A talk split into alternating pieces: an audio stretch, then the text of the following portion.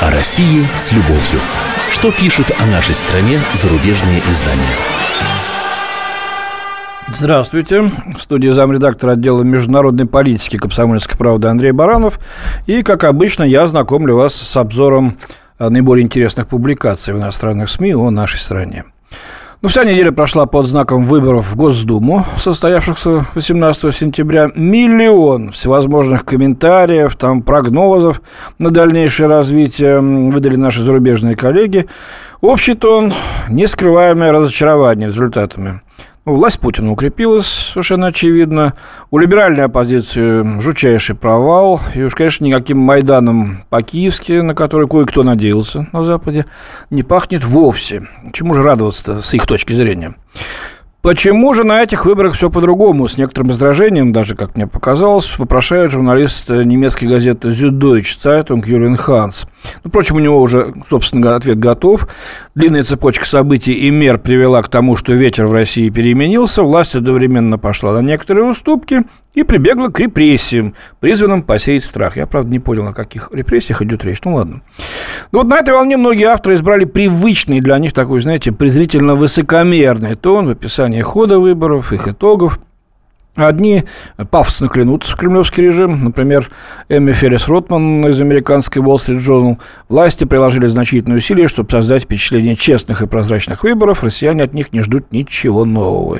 Или вот редакционная статья Wall Street Journal. Бутафорские выборы Путина. Многие избиратели свыклись с мыслью о пожизненном президентстве Путина. Другие хотели бы избежать жестоких преследований, последовавших за акциями протеста в 2011 году. Э, другие наши коллеги упражняются в сарказме. Альберт Линк из немецкой Бильд. Госдума скатилась до уровня театра путинских марионеток, ну и так далее. Собственно, давайте почитаем подробнее, что нам, собственно, ставит в вину. Первое. Низкая явка. Владимир Путин провозгласил победу в воскресенье. Россияне избрали новый парламент, в котором по-прежнему будет доминировать его правящая партия, несмотря на резкое сокращение явки на выборы, пишет э, Wall Street Journal. Явка колебалась вокруг отметки в 40%, упав с 60% в 2011 году. Это говорит об ощутимой апатии избирателей, особенно в крупнейших городах страны Москвы и Москве, простите, Санкт-Петербурге, говорится в публикации. Ну, э, в итоге-то явка составила 48%. Если учесть, что на, допустим, парламентские выборы в США выборы в Конгресс и парламентские выборы в странах Европы, не говоря уж о голосовании в такую ЕСовскую структуру, как Европарламент, э, вот на эти акции приходит от 35 до 55 процентов зарегистрированных избирателей, то что ж, тут, собственно, так показано ахать-то в отношении России. Плохо, да, плохо, конечно, что активность подкачала, э, но это вполне сопоставимо с реалиями на Западе.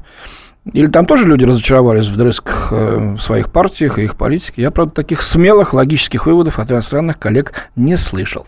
Ну, правда, надо дать должное Wall Street Journal, который провела свой мини-опрос в Москве и честно признала, что большинство тех, с кем удалось переговорить, заявили, что они проголосовали именно за «Единую Россию». Хотя некоторые, конечно, возлагали вину на эту партию за такие проблемы, как низкие пенсии, зарплаты и другие.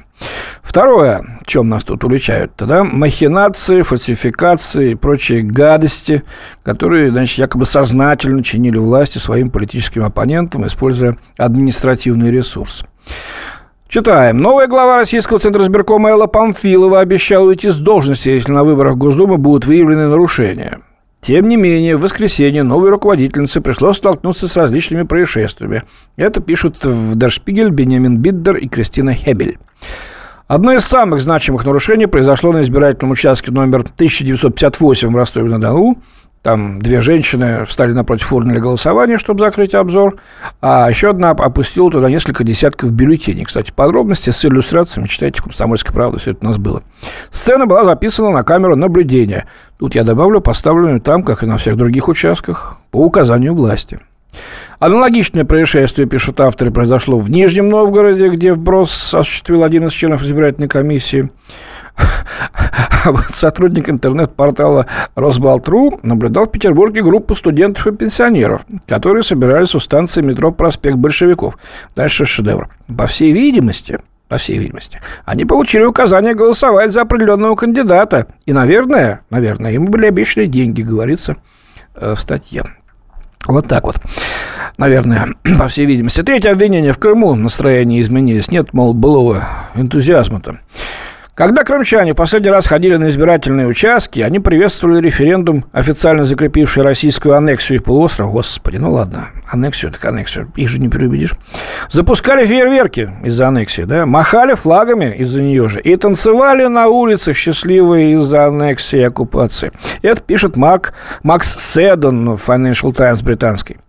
Однако, когда избиратели пришли на выборы в российский парламент, впервые с тех пор, как тысячи солдат в масках отобрали Крым у Украины в 2014 году, эйфория уступила место апатии и смирению. Киев призвал США и Евросоюз ужесточить санкции против России за проведение выборов в Крыму.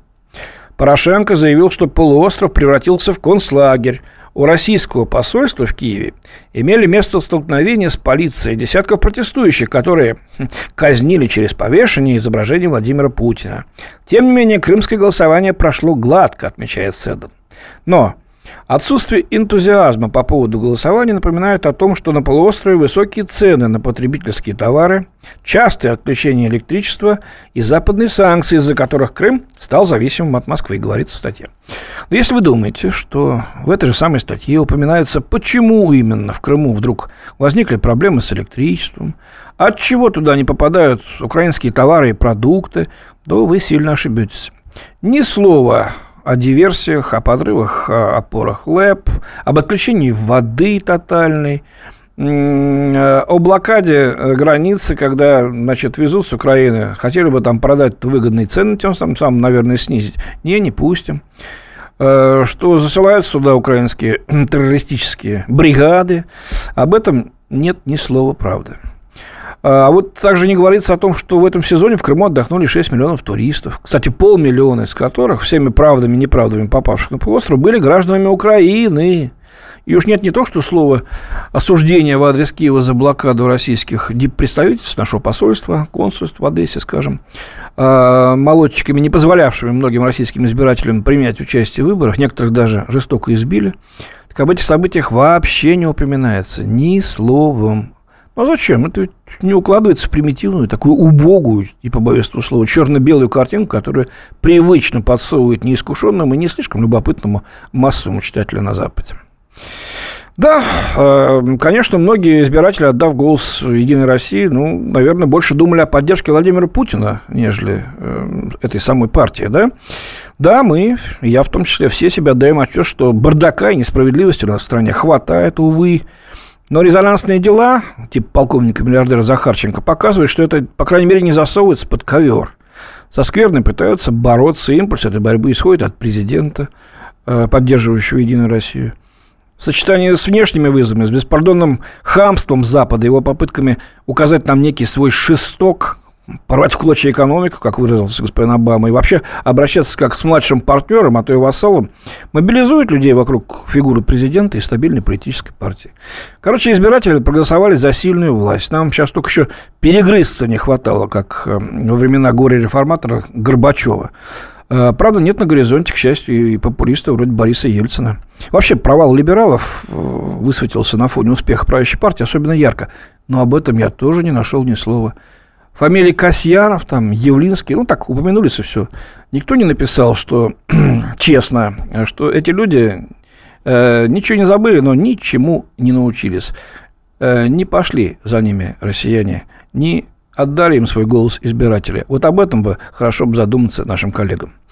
Ну, э, в заключение о тех перестановках важных, которые э, по инициативе президента были предприняты в верхах. Вот накануне этой моей передачи Иван здесь об этом говорил. Э, пишут об этом и за рубежом. Катрин Хилли из Financial Times пишет, что российский президент в четверг избрал спикера Госдумы Сергея Нарышкина в качестве нового главы службы внешней разведки на фоне начатого им нового раунда кадровых перестановок после победы правящей партии на парламентских выборах. Ну и дальше сосредотачиваются на фигуре э, Вячеслава Володина. Э, вот что пишет Хилли. Перевод Нарышкина в СВР открывает путь для возвышения Вячеслава Володина, замглавы администрации Путина, до поста спикера Госдумы, что делает его тяжеловесом следующего поколения политической элиты России, говорится в статье. Для Володина последние кадровые перестановки стали огромным продвижением по службе. 52-летний чиновник ранее был депутатом Госдумы, но работал в администрации президента с конца 2011 года.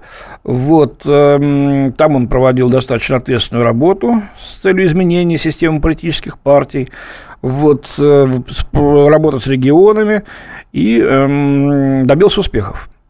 Он показал себя, заявил некий источник э, газете, э, и хорошо, э, значит, э, вознесся. У него очень большие амбиции, и он хочет когда-нибудь стать президентом. Вот такой вывод делает Financial Times. Насколько это так, посмотрим. Тут некоторые говорят о пожизненном президентстве Путина. Все покажет будущее. Ну, а у меня на сегодня все. До свидания. В студии был замредактора отдела международной политики комсомольской правды Андрей Баранов. О России с любовью. Что пишут о нашей стране зарубежные издания? Мы живем в горячее время. Войны, падение режимов, исчезновение стран. Предсказать заранее такое невозможно – но увидеть, как на наших глазах меняется мир, реально. Путевые заметки нашего спецскора Дарьи Асламовой. Программу «Горячие точки».